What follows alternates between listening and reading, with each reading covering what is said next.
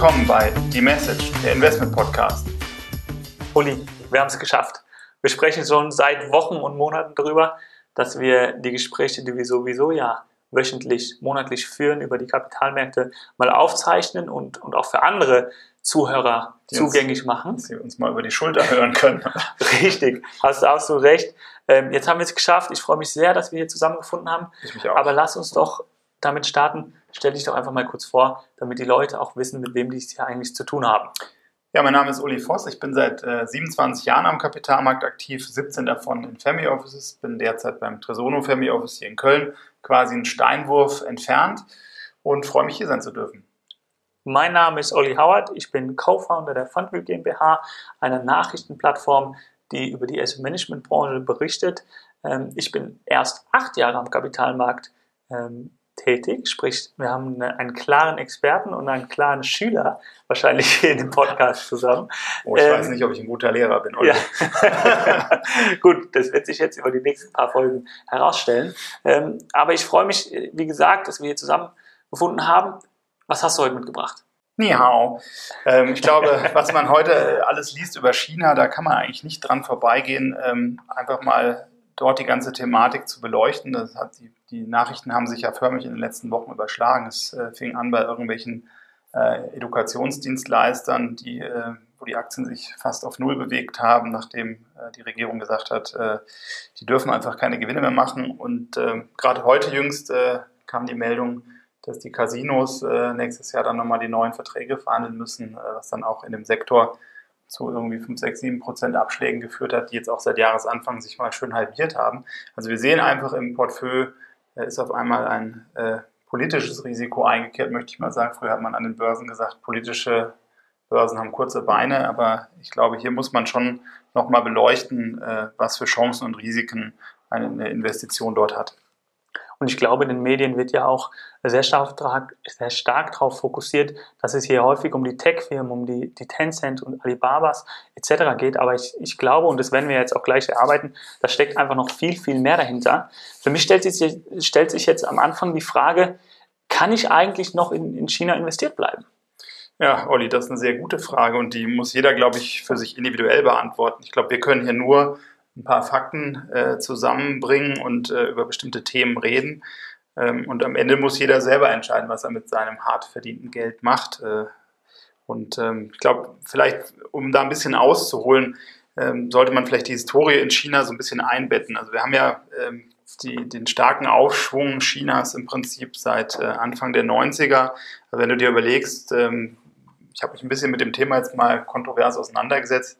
Und äh, 1990 hattest du eigentlich 750 Millionen Chinesen, die unter der Armutsgrenze gelebt haben. Und wenn man sich diesen Aufstieg in den letzten 30 Jahren vor Augen führt, also wir haben laut Weltbank nun ähm, 100 Millionen in der Mittelklasse, die also über ein Vermögen von über 110.000 äh, Dollar verfügen. Und äh, wenn man das mit Amerika vergleicht, da sind es gerade 99 Millionen Menschen, die so viel Vermögen haben. Also das war sicherlich die größte Aufholjagd der Geschichte. Und ähm, ja, wenn man so überlegt, 2001 äh, hatten wir den Beitritt äh, Chinas zur WTO, 2020 äh, das Regionalabkommen, ähm, was am 15.11. unterschrieben wurde, zur größten Freihandelszone der Welt.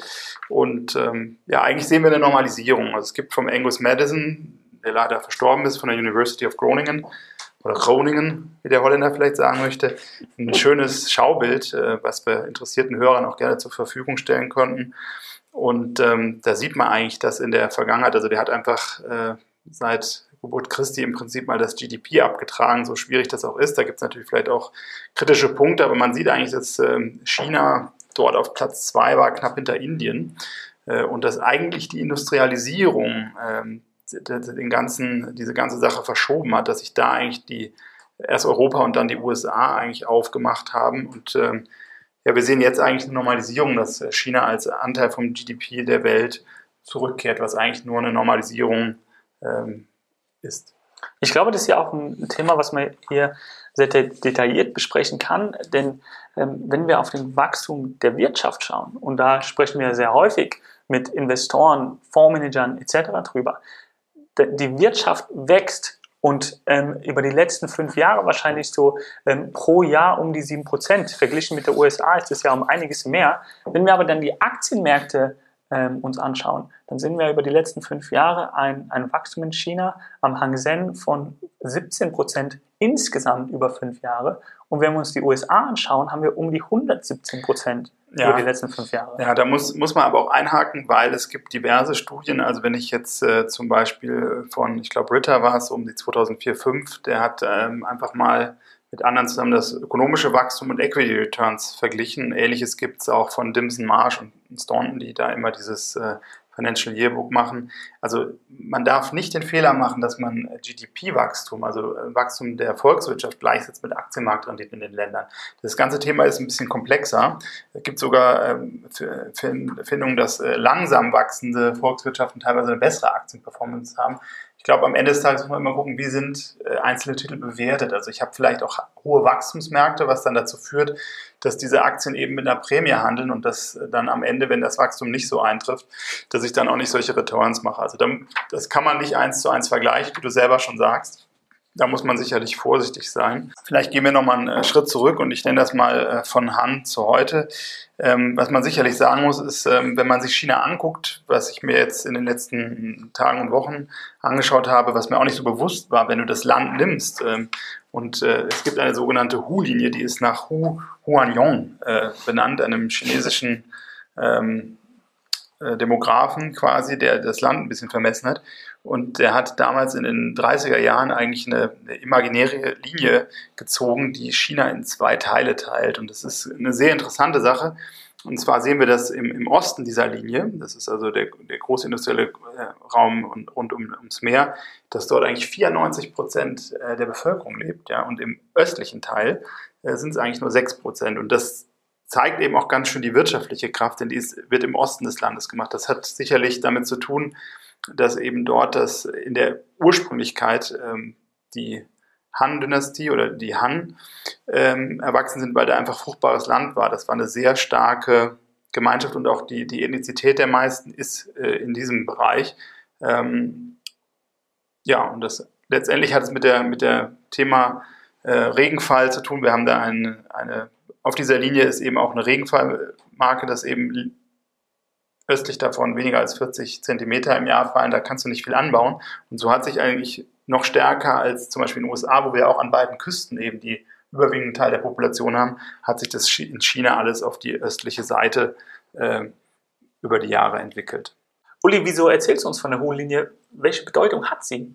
Es ist ganz interessant, weil das eigentlich geostrategisch einen, einen sehr wichtigen Punkt ausmacht, denn die, die chinesische Geschichte ist davon geprägt, das, deshalb auch die chinesische Mauer, wenn man sich die anguckt, das waren damals eben ähm, die, die Mongolen und, und, die Russen, die eigentlich von der nördlichen Seite eingefallen sind. Also wenn ich mir China als, ähm, als Land eben anschaue, ähm, gibt es halt eigentlich drei Zuwegungen. Wie gesagt, dieser östliche Teil ist sehr bergig und auch äh, nicht sehr fruchtbar. Das ist schwierig darüber früher eben einzufallen. Wir haben eben die Mongolen, die aus dem Norden kamen oder die Russen, da, daher die, den Effort, diese chinesische Mauer zu bauen. Unten in Vietnam ist noch eine Möglichkeit und eben, und das ist äh, vielleicht auch in Zukunft wichtig, äh, der Seeweg. Und das erklärt vielleicht ähm, auch den Konflikt ähm, um die Inseln dort oder um, um das, das südasiatische ähm, Meer, äh, weil dort äh, das extrem wichtig ist, eine Vorherrschaft zu haben, denn da könnten andere ihn in die Suppe spucken, äh, Transportwege versperren äh, oder das ist der einzige Punkt, wo China eigentlich angreifbar ist. Jetzt haben wir ja den, den geschichtlichen Aspekt so ein bisschen ähm, beleuchtet. Und ich glaube, was wichtig ist, ähm, denn darüber werden die Medien auch gerade ähm, getrieben, ist eben dieser Tech-Crackdown. Also wir hören über ein Endgroup-IPO, der zerplatzt ist. Wir hören über ein IPO Diddy, der in den USA stattgefunden hat. Ja, und wo und, fast die ganzen Proceeds vom, vom IPO dann als Strafe nachher zu zahlen ist. Ja, das ist schon einmalig in der Geschichte, glaube ich. Richtig dann, dann hören wir über die Alibabas und Alipays, ähm, wo auch von der Regierung vorgegangen wird. Ähm, aber was, was steckt eigentlich dahinter? Was, was passiert in China? Und ähm, wie, wie nutzen wir diese Informationen für uns? Ja, das ist, ist eine gute Frage. Also ich, also ich glaube, zum einen hat es mit Machterhalt zu tun. Also man könnte spekulieren, ob ein Präsident vielleicht dort aus, aus, der, aus der Thematik Trump eventuell gelernt hat. Weil wenn, wenn du dich erinnerst, in dem Moment, wo Trump nicht mehr Präsident war, haben äh, Twitter und Facebook seine Accounts deaktiviert und er konnte eigentlich seine, seine Macht, seine Plattform, seine Message, seine Message, also ja. nicht unsere, ähm, nicht mehr verbreiten. Ne? Und ähm, vielleicht hat das äh, bei dem einen oder anderen oder dem einen chinesischen ähm, Leader eben dazu geführt, dass er ganz klar festgestellt hat, man muss die Macht dieser Konzerne und äh, so Jack Ma oder andere haben ja auch einen Kultstatus. Das ist ja in China vergleichbar mit einem Elon Musk oder einem Jeff Bezos oder so. Also diese Personen haben ja äh, eine unheimliche Macht, einen unheimlichen Einfluss äh, und natürlich auch unheimlich viel Geld. Und diese Macht haben die, die Firmen auch auf der westlichen Seite. Also wenn wir uns ein Facebook anschauen etc., haben auch die diese Macht. Machen die in, den, in China, ähm, indem dass die vielleicht die Daumenschrauben anziehen, das, was man im Westen sich nicht traut? Also ich glaube schon, dass, äh, dass es sehr viel ähm, Beeinflussung hat und ähm, es geht natürlich da auch in eine Richtung, wir haben jetzt letzt gehört, gemeinschaftlicher Wohlstand als neues Motto, also das Common Prosperity. Äh, ich würde es mal modernen Ablasshandel nennen, ja. Ähm, also, dass ich letztendlich Leute dazu bewege, entweder du machst das jetzt mal und spendest an die Partei oder an, an irgendwelche Zwecke, die ich dir vorgebe, ansonsten muss ich leider irgendein Gesetz rausholen um deine Profitabilität zu beschränken. Und es sind keine, keine kleinen Beiträge. Also ja, absolut nicht. Mit 15 Milliarden, äh, glaube ich, ja. ähm, ist auch so die Profitabilität äh, eingeschränkt. Also es hat auf jeden Fall äh, Strukturen, ähm, ja, ich will jetzt nicht sagen wie, äh, wie Schutzgeld oder sowas, aber das trifft es vielleicht eigentlich ganz gut. Ja? Also das ist eine gewisse ähm, eine gewisse Abgabe, die du zahlen musst, dafür, dass du vielleicht so weitermachen darfst. Ja. Aber es ist natürlich für mich als Investor, wenn ich jetzt sage, ich investiere in so eine Firma und dann kommt auf einmal der politische Faktor P in mein DCF rein ähm, und ich habe meine, meine Cashflow-Rechnung und sage, ich habe äh, eine Free Cashflow Yield von 7% und dann müssen da 20, 30 Prozent der Cashflows abgegeben werden. Dann habe ich also dann eben entsprechend weniger. Und äh, was halt, glaube ich, die Leute am meisten stört, das ist halt vollkommen unvorhersehbar. Also es kam ja auch, das siehst du auch an den Reaktionen der Kurse, damit hat ja so keiner gerechnet, auch bei den Edukations-, äh, bei den Online-Learning-Plattformen. Das war ja vorher schon am Schwelen, die hatten ja auch schon Kursverluste. Aber ich glaube trotzdem, dass viele Investoren dann auf einmal äh, völlig ähm, ähm, auf dem kalten Fuß erwischt, auf falschen Fuß erwischt worden sind, ähm, dass es dann zur Non-Profit-Organisation gemacht werden soll. Ich glaube, hier wird auch eine Sache ganz deutlich. Und zwar, China hat, hat etwas im Blick. Die China hat sehr oft die lange Sicht. Und ich glaube, was auch hier sehr deutlich wird, ist, wer ist China wichtig und was ist China wichtig? Und die westlichen Investoren sind China nicht wichtig.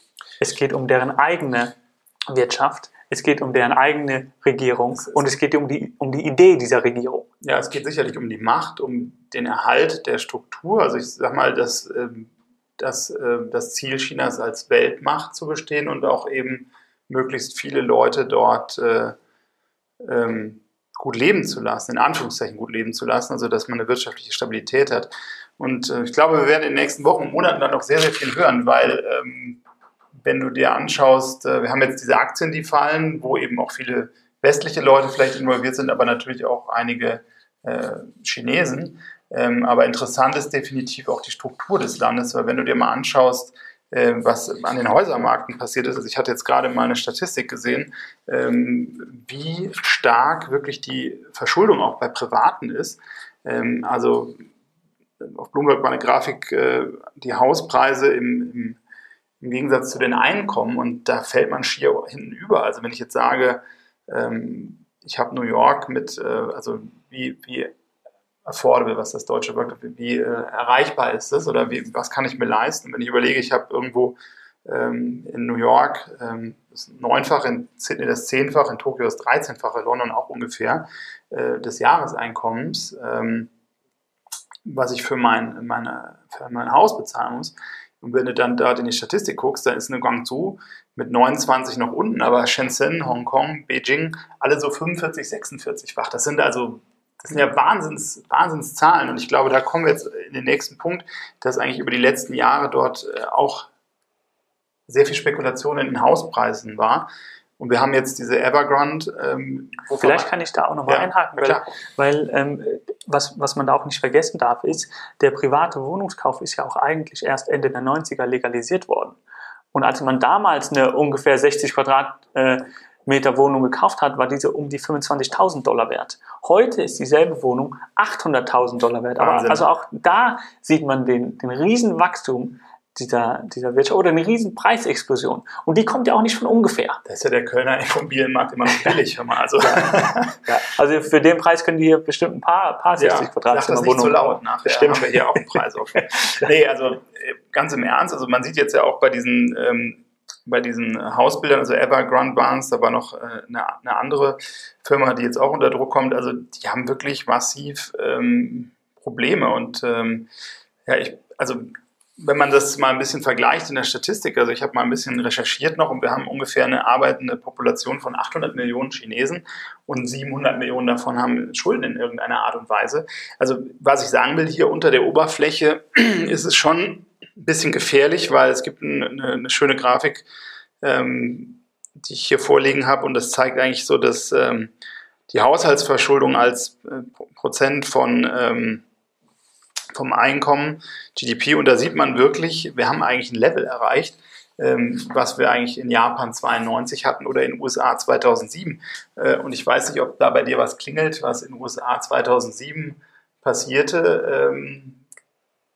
Das waren jeweils die Hochpunkte auch in, in Tokio der der Hauspreisblasen. Danach ging es mächtig bergab. Ich will jetzt hier keine ja, Cassandra Aber ein ähnliches Bild haben wir ja da. Ich habe äh, ganz spannend auch Berichte gelesen, dass in, in China jetzt ja auch äh, verboten ist, mehr als äh, zwei Wohnungen oder eine Wohnung ist es, glaube ich, sogar in einer Region, in der man wohnt, als Ehepaar zu halten. Und es gibt eben auch Medienberichte, dass sich Leute scheiden lassen. Dass sich Leute scheiden lassen, um ja. eine zweite Wohnung zu kaufen. Und da ja. sieht man diese Absurdität, die auch einfach vergleichbar ist mit mit den USA damals. Ja, ja und man muss ja überlegen, es sind alles Leute, ich sag mal, diese, dieses Thema Kapitalismus äh, ist ja auch neu dort gekommen in den letzten Jahren Stimmt. erst. Und diese Negativerfahrung hat man vielleicht noch nicht so gemacht. Also ähm, ich glaube, hier lächelt man, wenn man jetzt Wohnungen hat in München, die man mit dem Faktor äh, 40 der Jahresmiete oder so hat. Äh, aber ich glaube, das hat er einfach in der Breite. Man sieht das in der Durchschnittszahlen. Das sind nicht einzelne Wohnungen oder eine einzelne Stadt, sondern das ist flächendeckend. Und ich glaube,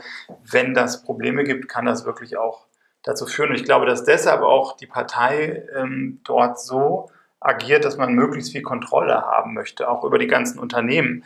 Ähm, was mir völlig neu war, muss ich ganz ehrlich auch gestehen, ähm, dass, du, dass der staatliche Einfluss der Unternehmen auch in den Unternehmen selbst wächst. Ja, also es gibt ein schönes ähm, schönen Kommentar, der war jetzt am 13. August ähm, im Wall Street Journal von George Soros und ähm, der eigentlich die Gefahren einer neuen Quasi-Diktatur darstellt und ähm, einfach sagt, dass, dass ein duales Managementsystem enforce, enforce, äh, forciert wird von, von der Partei. Was meinst du damit? Ähm, naja, du hast halt natürlich in den SOIs, also in den State-Owned Enterprises, ist ja klar, dass dort die Partei mit reinregiert, aber was mir auch neu war, dass du in privaten Firmen ähm, eben neben dem wirtschaftlichen Management auch einen Entsandten der Partei hast, okay. der dort mit die Unternehmensführung macht. Ja. Und da, da fragt man sich natürlich, wie, inwieweit die freie Entfaltung und Entwicklung da möglich ist oder wie, wie weiter reingesteuert wird. Ja. Das ist auch ein spannender Punkt, den ich auch nicht wusste. Vielleicht ist es jetzt auch eben ein guter Zeitpunkt mal darüber zu sprechen, wie Investoren darauf reagieren, weil wir führen ja die Gespräche mit den verschiedensten Investoren und Fondsmanagern und da gibt es eben zwei Konstrukte, die man sieht. Es gibt die Fondsmanager, die einfach einen riesen Respekt vor den aktuellen äh, Geschehnissen und dem aktuellen Markt haben, die sagen, ich möchte eigentlich mein Exposure in chinesische Aktien sehr stark minimieren. Und auf der anderen Seite haben wir Fondsmanager, die diese ganzen Geschehnisse als als Chance eben sehen und in den Dip reinkaufen und sagen, so günstig bekomme ich diese Titel auch einfach nicht mehr. Ja, ja das ist natürlich die Gretchenfrage. Also ich kann dir jetzt da keine konkrete Antwort geben, weil genau dieses Phänomen beobachte ich auch. Also wir haben sicherlich äh, Manager, die sagen, okay, da ist jetzt irgendein Titel 50, 60 Prozent gefallen, der vielleicht äh, Gebrauchtautos im Internet vertreibt, wo ich mich sage, ist das jetzt strategisch für eine Regierung wichtig? Ich glaube nicht. Auf der anderen Seite ähm, habe ich natürlich einen Streaming-Dienstleister oder ähm, eine Online-Plattform, die natürlich auch Leute beeinflussen kann. Und da ist vielleicht der politische Wille, etwas zu beschränken, eben größer. Also äh, schlichtweg kann man die Antwort jetzt nicht vorwegnehmen. Wenn man daran glaubt, dass es keine weiteren größeren Einflüsse gibt, äh, dann wird bei dem einen oder anderen Titel eine sehr interessante Kaufgelegenheit da sein, weil die über die nächsten Jahre mit dem Wachstum der Mittelschicht in China natürlich auch super Gewinne machen können. Ähm, Absolut. Ich glaube, wir, wir sprechen sehr viel auch über die negativen Seiten von, von, der, von der Einflussnahme der Regierung. Ja. Was wir auch nicht vergessen dürfen, gibt's ja, es gibt ja auch Sektoren, die, äh, die unterstützt werden eben von der Regierung. Wenn man solche Batteriehersteller Hersteller zum Beispiel anschaut, die haben ja ein enormes Wachstum über die letzten zwölf Jahre, äh, zwölf Jahre, zwölf Monate hingenommen. Ähm, einfach nur, dass sie unterstützt wurden von, von China. Denn auch da haben die ja wirklich einen Plan, wo die hinwollen.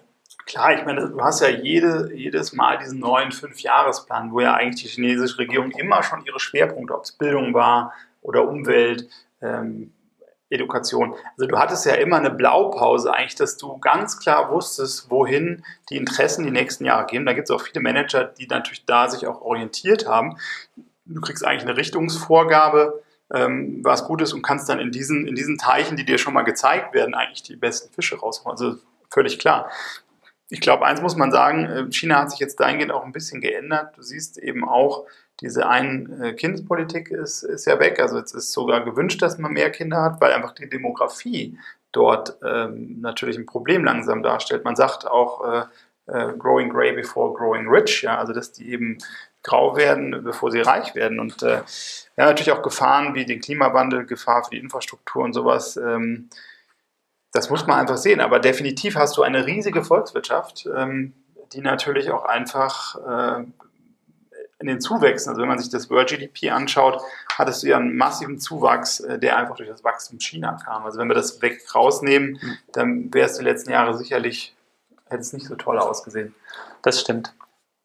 Uli, jetzt sind wir auf die verschiedenen Thematiken eingegangen und, und haben sehr, über sehr viel gesprochen. Aber ich glaube, wir sollten jetzt auch zu der Frage kommen, was ist hier eigentlich die Message für den Zuhörer? Wir haben anfangs auch über diesen Tech-Crackdown gesprochen, der ja nicht wirklich ein Crack Tech-Crackdown war. Das ist ein absoluter Zungenbrecher. Tech-Crackdown. Ja. Sondern die Regierung geht ja hier gegen sehr, sehr viele verschiedene Unternehmen vor, sei es Social Media, sei es Karaoke, sei es, ähm, sei es Tech-Unternehmen. Ähm, also da ist ein viel größeres Bild dahinter, um eben diesen ich sag mal, gemeinschaftlichen Wohlstand, die Schere, die auseinandergeht, vielleicht wieder enger zusammenzuführen und zusätzlich eben diesen sozialistischen Grundgedanken wirklich zu implementieren in ganz China, in der ganzen Wirtschaft. Und das zweite, was, was, zweite große Thema, was wir ja eben angesprochen haben, war ja auch dieser Hauspreisexplosion. Also wenn man auch sieht, man hat diese 22 Prozent, 50 Millionen Wohnungen und Häuser, die einfach leer stehen, dass da, wie du auch vorhin gesagt hast, einfach viel Spekulation ähm, war. Aber welche Message können, können unsere Zuhörer, können potenzielle Investoren von China einfach aus unserer Diskussion hier mitnehmen? Ich glaube zum einen äh, die Risiken nicht zu vergessen, die du ja auch genannt hast. Also, äh, dass man einfach äh, wie auf hoher See ein bisschen dem Wohl und Wehe der Partei ausgesetzt ist. Also ich kann dir nicht sagen, äh, welcher Sektor als nächstes oder welches Unternehmen mit irgendwelchen Sachen belastet wird. Also ähm, ich glaube, je weiter man von den staatlichen Interessen weg ist, desto eher hast du auch die Chance, dass, ähm, dass ein Unternehmen vielleicht weniger äh, dort angegangen wird. Ja. Und das gilt ja generell, nicht nur in China. Das gilt natürlich auch in anderen Volkswirtschaften, das wollen wir auch nicht ganz vergessen, dass da auch teilweise eine Einflussnahme stattfindet. Aber hier ist es natürlich massiv durch diesen modernen Ablasshandel oder ich nenne das mal diese äh, Common Good Schutzgeldzahlung, Common Prosperity Schutzgeldzahlung, also dass du wirklich einfach ähm, dort einen Eingriff in, in die Schatulle hast. Ja, das ist, ist ja enorm. Aber ich glaube, man darf auch nicht vergessen, ähm, wir haben einfach eine riesige Bevölkerung, die an Wohlstand wächst. Auch wenn es da mal irgendwo einen negativen Einfluss gibt, wenn dann eine Hauspreisblase platzt oder so. Aber à la long hast du einfach eine sehr, sehr große Gesellschaft, die peu à peu immer an Wohlstand zunimmt. Und dort gibt es natürlich auch Sektoren, die profitieren. Und äh, wenn man nicht den Mut hat, jetzt direkt in Hongkong oder in China zu investieren, dann gibt es sicherlich über die äh, Hintertür, sage ich mal, Möglichkeiten, ähm, ob es jetzt ein Luxusgüterhersteller ist ähm, oder andere Anbieter von bestimmten Dienstleistungen äh, oder hochwertigen Produkten, die auch ein chinesischer äh, Mensch, der dem Mittelstand äh, zu, zugehörig ist, dann einfach nutzt. Also ich glaube auch, ähm, ob es jetzt eine westliche Schokolade ist oder ein französischer Rotwein oder sowas. Also es sind ja alles Sachen, ähm, eine aufstrebende Volkswirtschaft will auch andere oder hat andere Konsumgewohnheiten. und ich glaube, da gibt es auch sehr, sehr gute Konzerne, auch in den USA und auch in Europa, äh, die letztendlich ähm, von dem deutlichen Aufstieg profitieren können. Ja. Das ist dann sicherlich der rechtssicherere Weg. Und diesen Konsum auch wirklich für sich nutzen können. Genau. Jetzt haben wir die erste Message jetzt ja gut rübergebracht. Das stimmt. Ich glaube, äh, wir konnten den, den, den, Zuhörern ein paar Informationen geben, vielleicht auch Informationen, die sie eben noch nicht kannten, die äh, ihnen helfen können, da eine Meinung zu bilden und vielleicht auch eben für sich zu nutzen und davon zu profitieren. Ähm, mir hat es auf jeden Fall sehr, sehr viel Spaß gemacht und ich freue mich auf, auf die zweite Folge mit dir, Uli, von ähm, Die Message, der Investment Podcast. Olli, ich freue mich auch und ähm, ich hoffe, man kann sagen, äh, geht ins Ohr und bleibt im Kopf.